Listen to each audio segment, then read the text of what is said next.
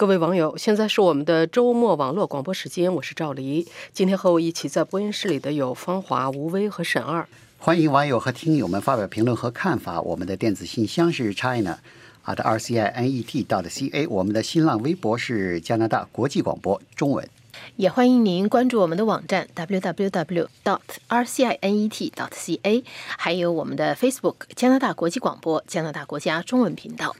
在每周五北美东部时间上午十点半，我们都会有脸书直播 Facebook Live。好的，那么在下面的时间里，我们来谈谈这个星期咱们做的几篇报道。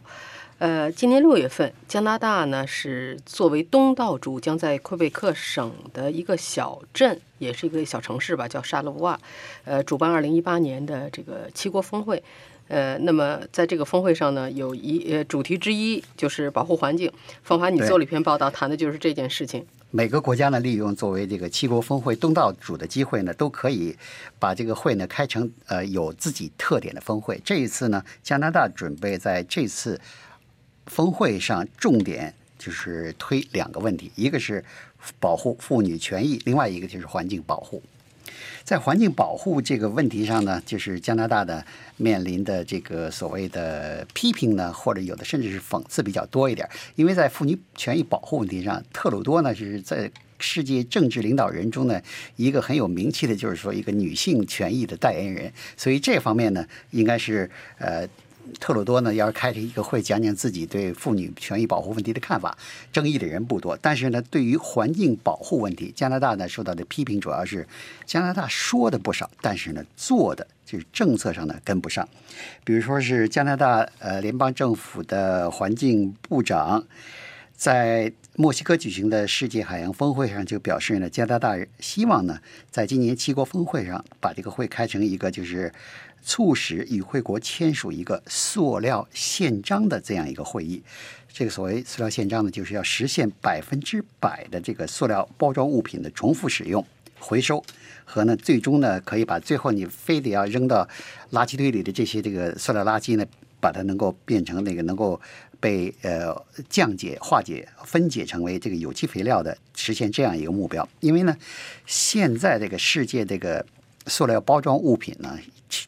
用堆积成山，因为到处都是污染环境，这说呢一点都不过分。你看有有有有些照片上拍的海洋里边有成片成片的这个垃圾，塑料垃圾堆堆积的，然后那个呃树林里边呢，风一吹呢，塑料垃圾袋呢，什么塑料包装那个物品呢，也是飘的到处都是。所以这样的这个照片确实是触目惊心。所以要解决这个塑料污染的问题呢，确实是这个受到这个世界许多国家的关注，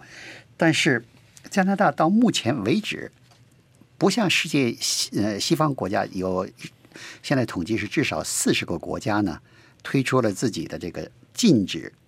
本国使用塑料包装的这个呃，特别是塑料袋包这个包装物品的。这样一个法规，加拿大呢还没有这样的法规，但是加拿大呢要把这个峰会呢开成一个呃促使世界各国签署塑料宪章的这样一个会议，那么人家自然就说呢，你自己都自己 都没有这个 全国性的一个政策，你自己都是落后的，但是你要在这个峰会上呢，作为呃好像是倡议者，呃督促世界其他国家呢在这方面采取更实际的行动，那么人家就说了，你自己先得以身作则吧。嗯啊，所以就是加拿大那加拿大的这个。呃，有的呃国家呢，就是不是加拿大的有的一些市呃城市政府呢，就等不及联邦政府采取措施了，自己就先采取了。比如说，呃，蒙特利尔，对，蒙特利尔今年一月份已经是自己推行了这个政策，要禁止塑料袋包装。但是说说实话，这个政策呢，虽然有很多人叫好，觉得早就应该这样做，但是也给一些消费者带来了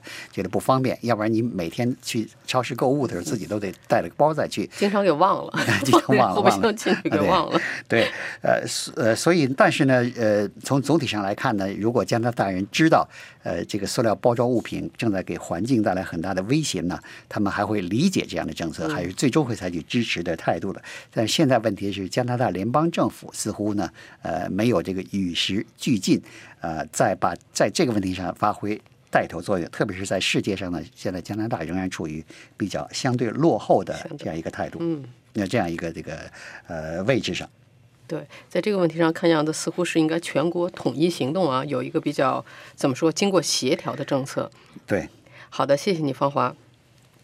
吴威，你做了一篇报道呢，谈的是现在在这个加拿大的议会大厦里面，年轻的妈妈们在不断的增多，所以呢，他们呢也是希望能够享受这个育儿假啊。对，呃，加拿大的这个议会山，加拿大政坛呢和其他其呃国家的政坛是一样的，就是长久以来呢，实际上是以男性。而且是有一定的年纪的男性占主要的主要的这个比例。那么，呃，实际上在加拿大议会，它成立了半个世多世纪以后，五十多年以后，才有了第一位女性的议员。而在任的女议员，就是说生孩子是有这个问题，就是生孩子的一直要到一九八七年。可是呢，在二零一五年大选以后呢？到现在呢，已经有四个女议员生了孩子，而且呢，呃，其中有一个是民主改革部长古尔德，上个星期刚刚生了一个生了一个儿子。这就是说，这个婴婴儿啊，不光是要进入众议院，而且要大有会要入侵到内阁会议的这个这个趋势。当然。这些议员呢，他们通常来说，如果是在情况允许的情况下呢，他们还是会愿意，尤其是外地的议员，他们其实还是愿意把小孩子放在自己的选区，因为在那里呢，他每个星期都他都要回自己的选区，然后呢，在那里家人朋友都在那里方便照顾。但是议会的这个工作的特殊性就在于，他有的时候是有的时候，如果是孩子很小的时候，呃，他在这个投票啊什么的，是这些有一些特殊的场合，一方面是说他需要晚上工作。另外一方面呢，就是说缺席是非常重要的，这个非非常重要的，可以说错误，或者说是一个失误，尤其是在两方的这个投票的票数相当的时候，那么简直是以前曾经有过那个这用担架抬着，用什么从那个住院的人都要把他抬到议会去投票，就是因为这个在呃两边悬殊特别多的时候，这种时候有孩子吃奶，有吃一一。有孩子吃奶离不开妈妈，这个简直就不是一个问题。所以，就自从二零一五年以来呢，已经有呃，经常已经有过好多次，就是小孩子也跟着妈妈到医院去，到这个医院去投票。可是呢，呃，如果跟可能跟普通人想象的不一样，就是这个议员所能够享受到的这个待遇啊，母亲能够享受的到的待遇，实际上可能还不如一般的这个大企业里的女性员工。一方面是她的工作时间不规律，她也没有没有朝九晚五这一说，晚上开会、辩论、投票事情是是是经常会出现的。另外一个，在他周末的时候，他回到自己的选区，他还要在。自己的选区从事一些活动，参加集体活动啊，跟人见面啊，否则的话，他下一次当选就会成问题了。在这种情况下，就是工作时间不规律，工作强度高，呃，压力大。另外呢，而且他们不能享受育儿假，他们有二十一天的病假。另外呢，各个党当然都会给这个怀孕啊，还有就是生孩子的呃女性议员让他们缺席，但是他们。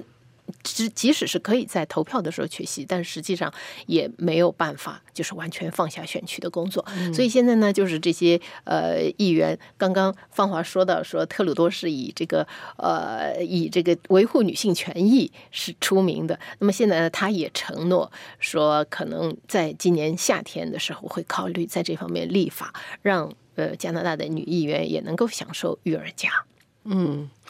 这个问题我看这个女议员会越来越多啊，这是一个发展趋势，所以这个问题肯定是无论如何也是不能回避的。呃，好的，谢谢你，吴威。呃，孩子们用手机，对，还有用这个平板电脑啊，是，这就是父母管是管不住，这是一个很大的问题，很头疼的问题。对。然后呢，就是因为在加拿大现在已经变成一个很流行的一个趋势了，就是说越来越低龄化的这个儿童，他不但是能够使用手机或平板电脑。那么，特别是到了四年级以后，特特别是中学以后，很多小孩他实际上是拥有这个手机。那么在这种情况下，父母就很难进行管理了。那么最近呢，就是他其实有一组数据啊，那个谷歌的研究说，加拿大有百分之七十六两岁到十二岁的孩子是拥有共享的平板电脑的，然后百分之三十七呢，他们是拥有共享的智能手机的。但是到了四年级的学生中有四分之一。的学生和一半以上的七年级学生，到和他们是拥有自己手机的，然后到了十一年级就百分之八十五是拥有自己手机的。那么在这种情况之下呢，谷歌呢，它就是也在想办法，因为它怎么能够对怎么能够让父母既呃有对小孩子的使用手机的问题有一部分的控制，但是呢又不希望父母说呃。就是说，你人为的要去干涉小孩子使用手机，因为这个除了说这里面有难度以外，另外一个来说，小孩子也容易产生父母跟小孩子之间的这个不愉快跟冲突吧。对对，这个是一个，所以他最近推出了一个 App。它的 App 叫做这个 Google Family Link，它这个 App 的主要的工作原理呢，其实跟我们所用的谷歌的账户的原理是一样的，就是你小孩子有小孩子的账户，然后呢，这个父母有父母的账户，但是你可以把小孩子的账户纳到纳入到你自己的账户来进行管理，那么就是你小孩子的那个呃账户之下的所有手机上的行为，你可以进行某种程度的控制的。它其中有三点啊，第一个你可以。管理你的孩子使用什么应用程序，这很重要，因为小孩子有时候会乱看啊，乱下载东西。第二呢，就是所谓的 screen time，就是屏幕时间，就是他在屏幕上花多少时间，你可以进行控制。然后还有更重要的，就是因为现在小孩子因为看手机的缘故，睡觉时间越来越晚，所以你可以呢，就是说设置一个时间，那么睡觉时间到了，那手机就再也打不开了。他就必须睡觉了，这个还是很有效的啊。对，起码对于我来说，还是觉得非常有用的一个工具。对，就不用爸爸妈妈在那说了。但是它有年龄限制，谷歌呢也不想太多的干涉这个小孩子的这个自由，所以它是年龄限制是十三岁以下。OK，十三岁以下他认为是父母需要干涉的，那十三岁以上呢，他认为这个父母就 要放开，要放开，不能再那么管了。然后呢，最后我来讲一下，就是这个谷歌的这个呃产品经理啊，他在这个多伦多的这个推出的这个呃 Family Link 这个简报上说呢，他说这个呃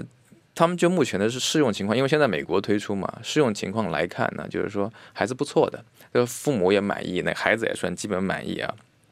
他们这个锁定这个设备的作用呢，是希望就是说。呃，取代一部分这个父母的这个老这个很繁重的这个管理小孩的工作啊，能够自动的这个说给小孩子一些管控。然后呢，他也认为就是说，呃，他们推谷歌推出过有一个基本的宗旨是，就是说不是说他是要技术第一，主要是父母第一，主要是为了让父母能够更好的这个管理小孩子的屏幕时间。嗯，好的，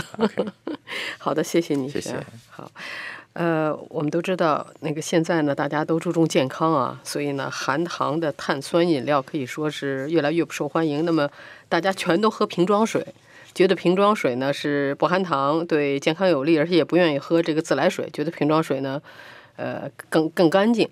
但是实际上呢，可能情况也并不是那么让人乐观啊。呃，我记得我这个多少年以前嘛，就听到这个说法，就是加拿大呢，实际上这个水是非常干净的，就是国宴上的水啊，都是那个自来水，打开水龙头自来水，然后那个灌在那个杯子里边拿，就上桌就就是可以上国宴的了。但是呢，不知道从哪一年开始，这个这还真是这个市场这个市场推销部门的这个极大的成功，就是把这个自来水呢。就是作为一种嗯不那么这个健康不那么安全的。把打上了这么一个烙印，非得喝这个瓶装水呢，认为才是健康的，对，还才是这个安全的。当然了，像你说的这个碳酸饮料，含糖的碳酸饮料已经不实行了。在加拿大许多的一些城市呢，学校里边呢，甚至都是立法，或者或者有自己的法规，都禁止销售。那你就是看，因为加拿大的说这个小孩子们喝这个含糖饮料、碳酸饮料太多了，结果结果一个个都是这个呃特别的胖，呃肥胖症问题特别严重。所以呢，现在很多的。从各方各呃各方面给人的印象呢，给消费者的印象就是，要喝水啊就得喝瓶装水。但是这个瓶装水呢，现在这个试验呢，呃，就是受到一个叫是呃 Orb Media 的这样一个组织，这样是一个非盈利的组织，加拿大广播公司呢也是这个这个组织的一个成员，被这个组织资助的一项研究。具体的这个呃研究呢，是由纽约的一个叫呃 Sherry Mason 教授呢。他呃牵头进行的这个研究，这个研究发现呢，瓶装水那里边还真是不干净。不干净。这里边就是光是这个所谓这个塑料微粒啊，塑料微粒的含量就是很惊人的。这说起塑料微粒啊，这有一个相关的情况，就是所谓塑料微珠。加拿大的刚刚这个禁止这种呃塑料微珠呢，在这个产品中使用，特别是一像人们日常。都要用的就是你的洗发剂、呃沐浴剂、牙膏啊，这里边这里边的这个为了使增加一点摩擦力啊，这个制造商呢是故意往里加了一些这个非常小的叫微珠，塑料微珠，这样呢你刷起牙来牙齿才更白，或者你洗头发头发才更加闪亮，能够把一些这个油污啊更容易去掉。但是呢，这些所谓塑料微珠的，对环境的影响，特别是这个海洋生物的影响呢是很大的，在一些呃，嗯，就是淡水鱼跟海洋呃，这个所谓的海洋的鱼类里边，它们的胃里边经过解剖发现呢，已经有微珠在里面，而且这个微珠呢，它是会在在吸收其他杂质，变成越来越大。很多的这个鱼呢，它以为这就是自己那个漂漂浮生物，它就是故意去吃这些东西，所以造成自己体内的积压的是积累的越越来越多。呃，目前还不知道这个微珠啊对人类。会造成什么样的影响？就是也不知道这个会在什么情况下这个引发什么样的疾病，目前缺乏这样的研究。但是尝试来想呢，你把自己身体里边积累那么多的塑料的东西，嗯，肯定肯定喝塑料，肯定不是一件好事情。只不过现在还缺乏这方面的研究，缺乏的研究一个直接结果呢，就是各国的卫生部呢也不能制定相关的这个法规，比如说这个水里面。这个呃，塑料微粒的含量不能超过多少多少多少，就缺乏这方面的法规。但是这个呃，纽约这个教授 Sherry Mason 进行的研究呢，他从事世界九个国家中呢，购买了十一个品牌，一共是二百五十九个瓶子的瓶装塑料呃瓶装水呢，进行研进行化验研究，结果得出的这个结论呢是呃有。其中呢有百分之九十三的瓶子，有二百五十九，那个百分之九十三的就差不多二二百三四十个瓶子里边这个都有塑料微粒，少的有几个，多的有上千个，平均呢是平均呢有是这个三百多个这个呃呃塑料微粒在里面，但是呢这个呃塑料微粒呢就是取它变化呢虽然都是一个品牌的，比如都是呃那个是高级的品牌 A 网这样的品牌，那么它在呃，加拿大进行的呃，当然加拿大不在这个测试范围里。比如在美国进行的这个呃装瓶，跟在中国进行的装瓶，或者非洲国家进行装瓶呢，结果会不一样的。因为每个国家的所谓当地水源不一样，另外呢，它这个瓶子也是在在当地制造的，装瓶过程也是在当地，所以跟许多的这个具体的国家呢，还有会。就是同一个品牌，它在各个不同的国家里边，它的塑料微粒的含量呢会是不同的。嗯嗯。现在呢，就是现在给大家带来的挑战就是怎么解决这个问题。因为这个塑料微粒一旦进入了环境，它会多少年、成百年，对，它它它都消失不了，消失不了，留在那儿。对，因为它不可，它不是像你那个呃有机物一样，经过一段时间就就是降解化解了。嗯，它老在那里待着。对，这个鱼吃了，然后被人吃了，就然后人吃了又又又传到其他地方，它老在那里来回循环，所以就不知道这个东西呢，呃，这个问题到底应该怎么解决。所以这是一个现现在目前要进行研究，就是第一，对人体有什么样的危害；第二，这个卫生部应该制定什么样的这个标准；第三呢，就是怎么才能从长期的这个。角度来看，解决这个已经在环境里的塑料微粒的问题。嗯，所以这瓶装水看样子喝起来可能也不像人们原来想象的那么健康。然后吃鱼，现在看来 也要担心一下吃鱼。那么这个装瓶装水的这些塑料瓶，实际上也是对环境危。而现在大家喝大量大量的瓶装水，那些塑料瓶。对环境的危害也是非常大。你想这些东西就是塑料，这个塑料就是个危害。制造的过程中，然后呢，你把在水装进去，水装里边又又存留好长时间，然后又天气还挺热。对，然后你在喝的时候，这个是又直接接触塑料瓶，所以这很多太多的这个机会啊，就是接替接触这些可能不那么很健康的东西。嗯，这个问题看样子真是不能忽视，但是也不容易解决。嗯，好的，谢谢你，芳华。呃，吴威，你做了一篇报道呢，谈的是一个肯定很多人都深有同感的一个问题，就是在不少的公司里头，雇员和老板的关系其实是一个很棘手的问题。嗯，然后呢，雇员不高兴，又没有办法表达，那么如果在自己心里积的时间久了呢，又会引出健康上、心理健康上的一些问题。所以，这个加拿大的就是呃滑铁卢市的劳里埃大学的商学院的一位教授，呃，实际上是助理教授和他的一个研究小组呢，他们就呃不久以前做了一个试验，然后刚刚把这个试验结果发表在一个呃政治一个是呃领导关于商学呃领导管理方面的一个月季刊上面。他就是他做的这个试验呢，他就是把两百多。名员工有加拿大的，有美国的，分成两组，然后把这两组员工呢，就是呃一个第一让他们先回忆一下，就是他们在呃被老板。不公平对待，或者是被他辱骂、当众侮辱，或者是说他辛辛苦苦做的工作没有得到承认，怎么样？就让他们回忆一下当时的场景，让他们回忆的就是说满怀怒气的时候呢。好，这样呢，让他们在网上下载一个呃，就是实际上是一个游戏，叫做巫毒娃娃游戏。你从那个从那个网站上呢，可以下载一个游戏，然后你就可以跟这个娃娃玩儿。他们两组各。跟这个娃娃娃娃玩一分钟，但是一个组呢可以对这个娃娃做任何事，就是在这个呃游戏的设计允许的范围里面，你可以拿针扎它，可以给它放火烧它，还可以就是它那个网上还提供一个工具，可以把它给撕碎。呃，但另外一个组呢，就只能那一分钟里只能就是画一下那个娃娃的轮廓，然后等到这个结果完了以后。哎，第一组的就觉得，嗯，世界又公平了，就觉得这个气发出来了，就出了气。呃，另外一个组就没有这个感觉。还有一个比较重要的结果是什么呢？就是这这个完了以后，立刻让他们两个组做这个组字练习，组字，然后这个。呃，可以虐待娃娃的这个组呢，他的分数就要比另外一个组高，这说明他的工作能力也是有影响的。所以他就提出来一个，这个这位还是一位华裔教授，姓梁的梁梁教授，他就提出来，就是说这种实际上是一种无害的。他说这个是心理学上的投射效应。呃，你哦，对了，这之前还有一个重要的步骤，就是在玩跟娃娃玩之前，一个组的人是要把给这个娃娃取你不喜欢那个老板的名字，就是跟你发生冲突的老板的名字。另另外一个组不行，那么这个实际上是一个过程，就让你能够把你先把这个呃老板的一些特质呢投射在这个娃娃身上。嗯，这个呢，如果不是就是说一些呃有的时候有一些国家像中国以前北方有一种叫扎小人儿，那个是真正的一种诅咒。对。那么伏都教呃有一些非洲有一些巫术的，就是盛行巫术的，这个实际上是一种，如果你不相信它的诅咒作用的话，这实际上是一种无害的。减压的方法，呃，他说，你如果把老板的照片贴在墙上，